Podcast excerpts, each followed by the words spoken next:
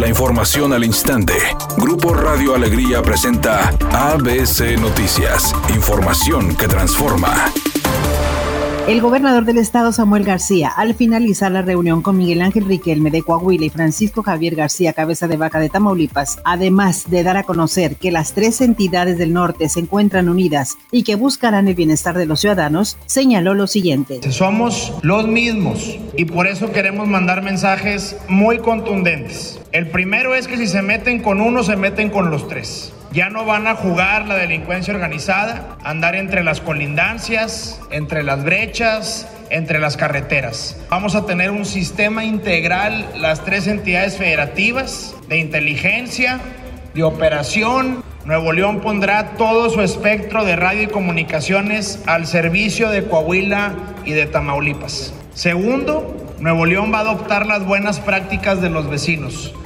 El secretario de Seguridad Pública de Nuevo León, Aldo Fase, aseguró que el Instituto Nacional de Migración no tiene capacidad de respuesta ni recursos para rescatar a migrantes de manos de la delincuencia organizada. Entre Nuevo León, Coahuila y Tamaulipas, en lo que va del año, se han rescatado más de 35 mil migrantes y la mayoría de ellos dirigidos por el crimen organizado con fines de explotación. El Instituto Nacional de Migración no tiene capacidad de respuesta porque no se ha invertido en él, ni en personal, ni en, vaya, ni en lo necesario para poder acudir a los rescates migratorios. Entonces, esta mesa propondrá y exigirá una mejor participación y mayor participación del Instituto de Migración y la respectiva inversión que tiene que hacer la Federación en dicho instituto para poder cumplir cabalmente con su misión.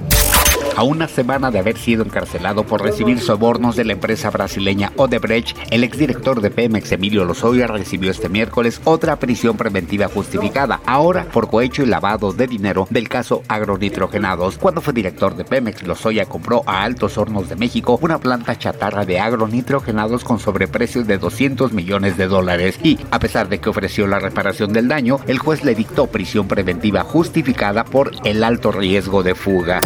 Editorial ABC con Eduardo Garza. Las calles del distrito Tekel Monterrey fueron ampliadas y quedaron muy bonitas, pero para los carros que se estacionan y no dejan libre tránsito a los peatones. Tránsito de Monterrey debe meter orden a quienes se estacionan arriba de las calles peatonales.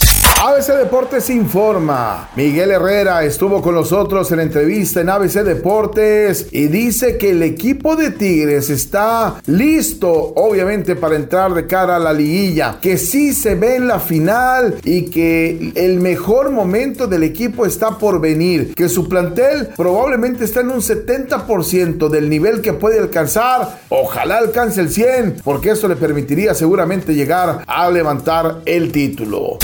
El creador de la serie de Netflix El juego del calamar finalmente confirmó que ya se encuentra trabajando en una segunda temporada, la cual sorprenderá a todos los fans. Dijo que ha sido tanta la presión, tanta la demanda y tanto amor que ya tiene en su mente de qué se tratará la segunda temporada y aseguró que el público se va a sorprender y que por nada del mundo los va a defraudar. Es una tarde con cielo parcialmente nublado. Se espera una temperatura mínima que oscilará en los 20 grados. Para mañana jueves se pronostica un día con escasa nubosidad. Una temperatura máxima de 30 grados, una mínima de 18. La actual en el centro de Monterrey, 26 grados. ABC Noticias. Información que transforma.